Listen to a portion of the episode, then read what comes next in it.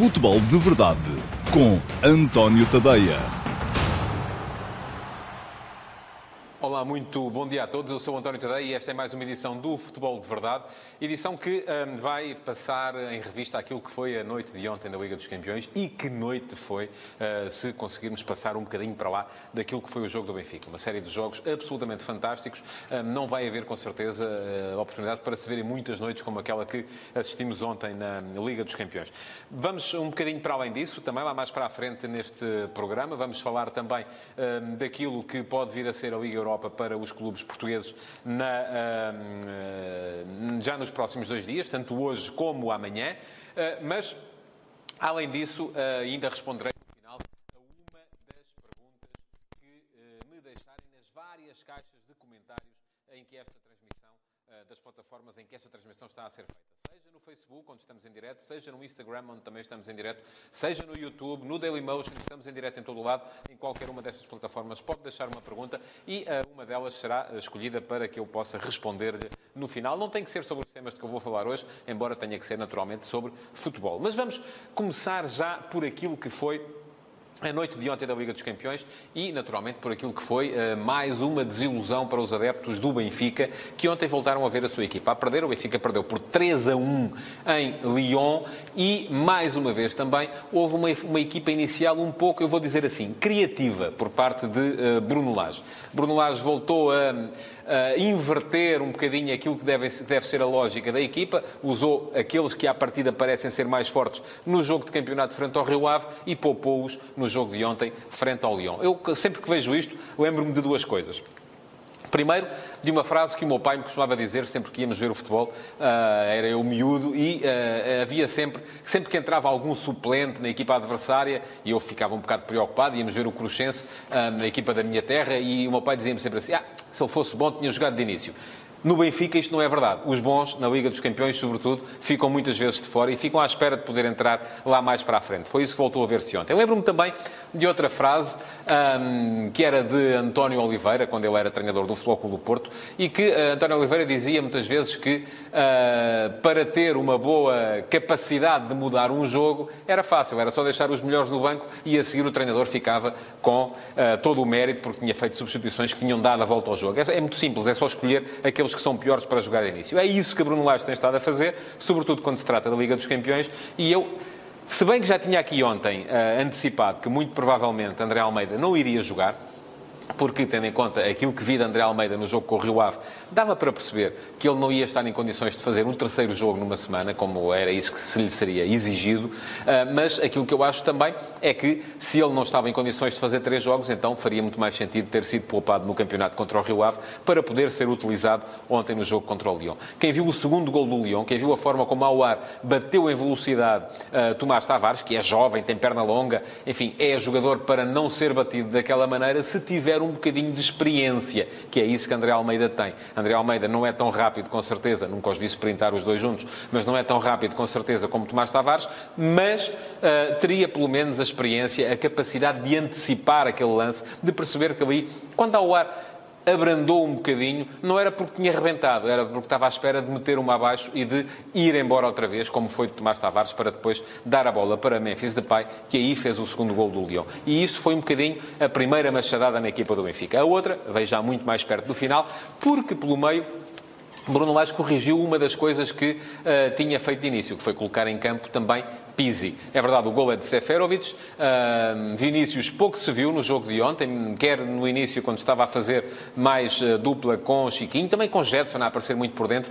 quer depois, uh, na segunda parte, fazendo dupla com Seferovic, uh, com Chiquinho a derivar para uma das alas. A verdade é que Vinícius pouco se viu, Seferovic fez o gol, mas a grande diferença foi ali, de facto, o passe de Pizzi, a forma como Pizzi consegue, a partir do meio campo, sem ter que correr muito, sem ter que meter muita intensidade, mas consegue abrir caminhos consegue ligar o jogo por dentro. Foi isso que o Benfica nunca conseguiu durante o resto da partida, enquanto ele não esteve em campo. Ora bem, Pizzi também tem vindo a ser absolutamente regular naquilo que é a sua utilização pelo Benfica. Ora é suplente, ora é titular, ora é suplente, ora é titular. Não faz dois jogos consecutivos a titular há seis partidas do Benfica. E isso faz muita diferença, até porque se me está a ver e é benfiquista, com certeza é daqueles que acha que Pizzi é o melhor jogador, não é do Benfica, é do campeonato. Ainda no ano passado assistimos muitas vezes a esse debate, quando os benfiquistas se insurgiam por exemplo, com o facto de Fernando Santos não apostar no seu médio, no seu uh, jogador coqueluche para a seleção nacional, preferindo outros uh, jogadores. Ora bem,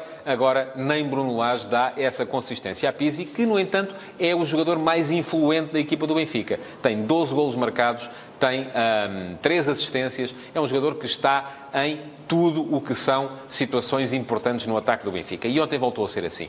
Bom, o que é que aconteceu? Aconteceu que o Benfica, com aquelas escolhas que Bruno Lage fez, não, não vamos garantir, como é evidente, que com outras escolhas o Benfica teria ganho o jogo, isso não é, não é possível, até porque, do outro lado, estava uma equipa que entrou muito forte, que marcou muito cedo, e isso também condiciona, embora tenha havido ali alguma ingenuidade também na forma como Rubem Dias e Ferro abordaram o lance do primeiro golo, permitiram que o cabeceamento vitorioso surgisse mesmo no meio dos dois.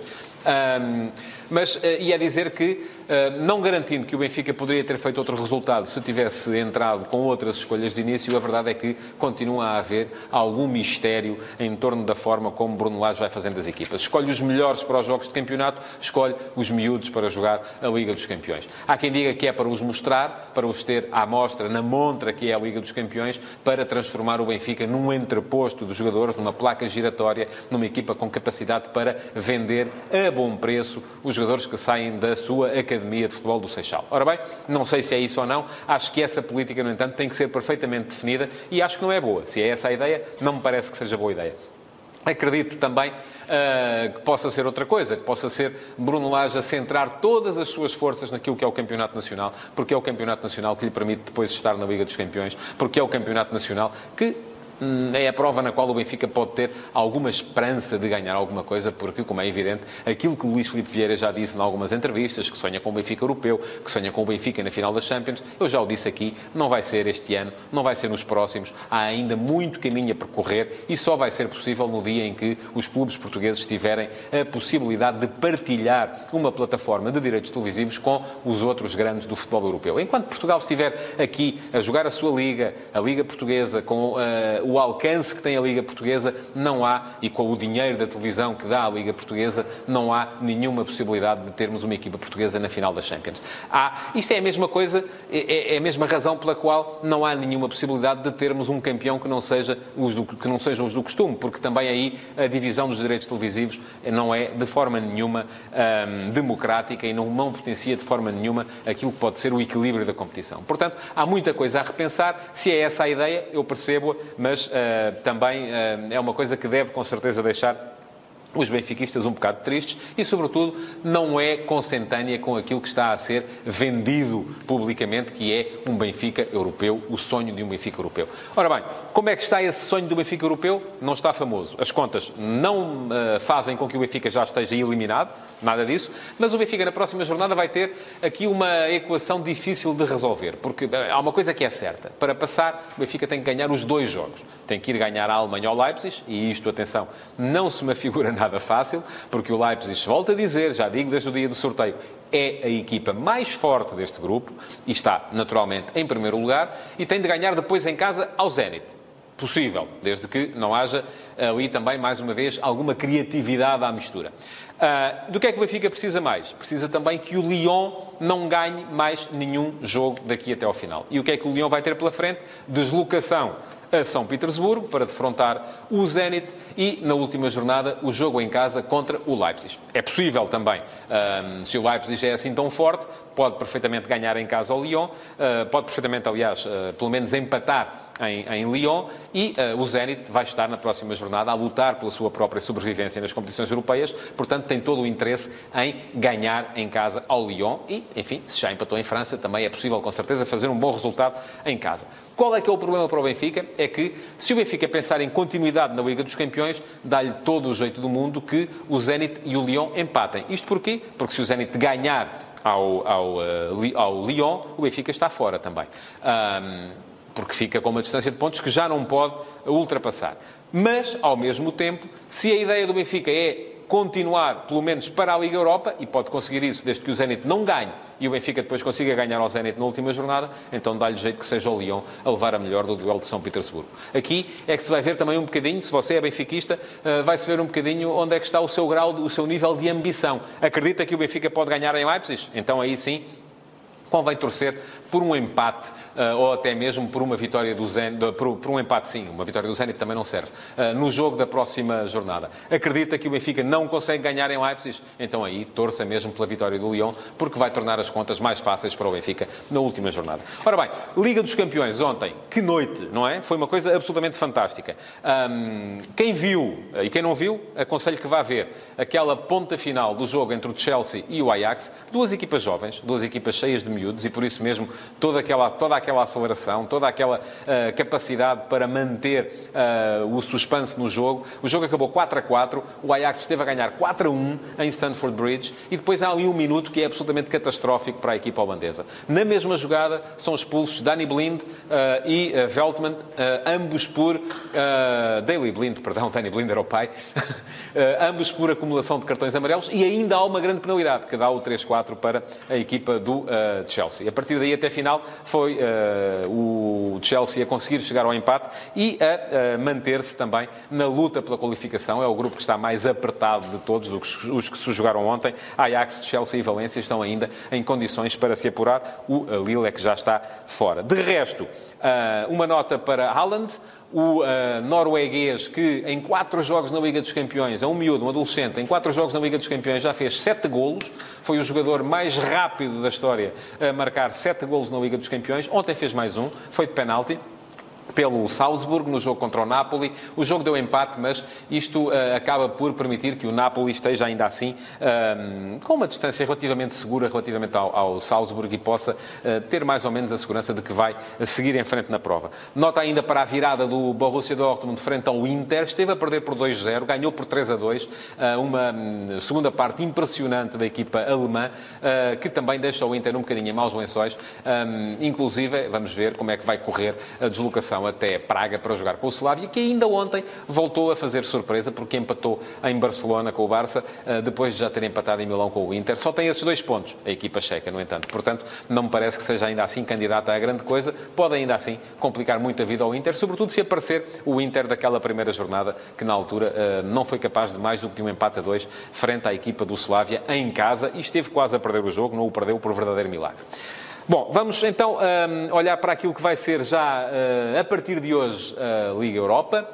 A Liga Europa começa já hoje, é estranho, não é? Ainda por cima começa hoje às 16 eh, horas, ou 15h50, enfim, uma hora absolutamente estapafúrdia para um jogo de futebol num dia de semana, um jogo de futebol de competições europeias, e isto também serve para que nos lembremos daquilo que era o antigamente. Antigamente, eh, e nós passamos a vida a dizer, ah, o futebol antigamente é que era bom. Antigamente jogava-se muito competições europeias à quarta-feira à tarde, sobretudo eh, fora de Portugal. Em Portugal não era assim tão comum, mas sempre que as equipas portuguesas jogavam fora, os jogos eram, começavam à tarde, quando eram no leste, e nós achávamos aquilo tudo o máximo, enfim, eu era estudante, podia perfeitamente ver os jogos. Quem trabalhava, acredito que tivesse um bocadinho mais de dificuldades.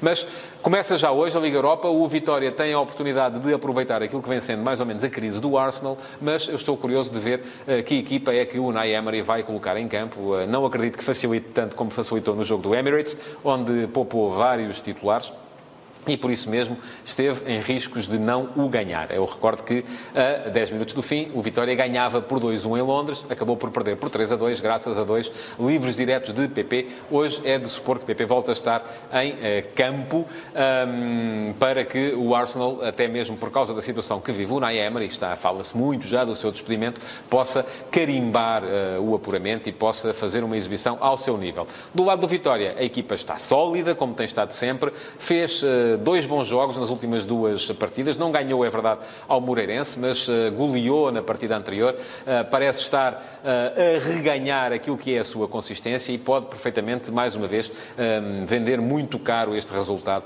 à equipa inglesa, que é indiscutivelmente mais poderosa. Era importante que o Vitória pontuasse para, pelo menos, se sair desta Liga Europa, como tudo indica que vai sair, poder deixar uma imagem que vá para além daquilo que tenha sido uns jogos bons que a equipa tem feito até aqui, que venham também resultados. Amanhã, mais três jogos.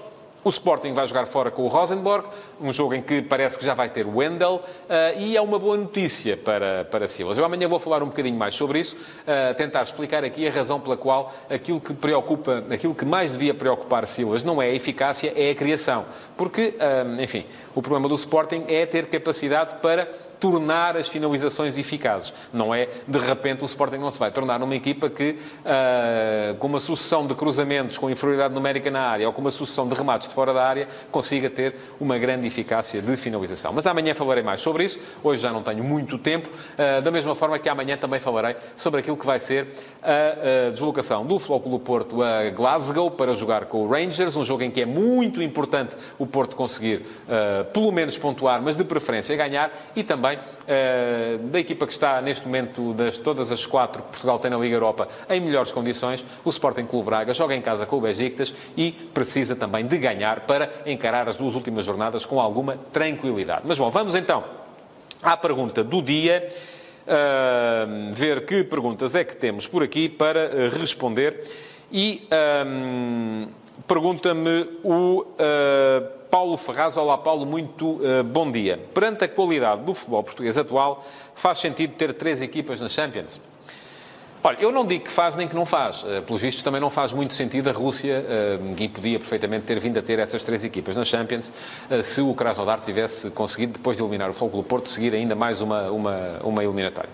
Um, mas a questão é que uh, o futebol uh, europeu, neste momento, está dividido, e eu volto a bater na mesma tecla, que é a tecla da Superliga e da partilha de receitas uh, televisivas por clubes de diversos países e não apenas daqueles que têm os maiores mercados. Enquanto isto estiver assim, o que vamos ter, seja pela Champions, seja por aquilo que são as pulsos televisivas dos principais campeonatos, Alemanha, Espanha, Inglaterra, Itália, até a França, é que nesses campeonatos as equipas têm mais dinheiro e, portanto, têm mais possibilidades de uh, fazer boa figura nas Champions.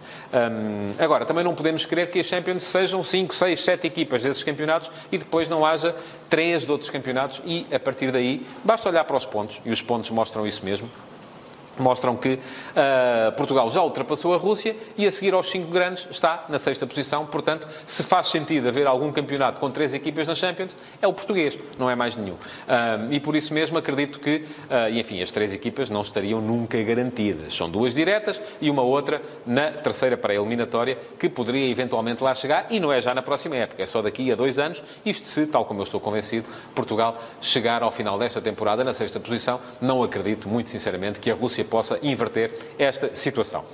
Bom, chegamos ao fim de uh, mais um Futebol de Verdade. Não se esqueçam de reagir, seja onde for que estejam a ver, no Facebook, no Instagram, no YouTube, no Dailymotion. Não se esqueçam também de subscrever os diversos canais e de uh, subscrever o podcast do Futebol de Verdade. Vão ao vosso telemóvel e é só fazer lá, assinar, para que depois possam receber notificações sempre que haja um novo podcast e eles aparecem todos os dias, de segunda a sexta-feira. Muito obrigado por terem estado desse lado e até amanhã. Futebol de Verdade. Em direto de segunda a sexta-feira, às 12h30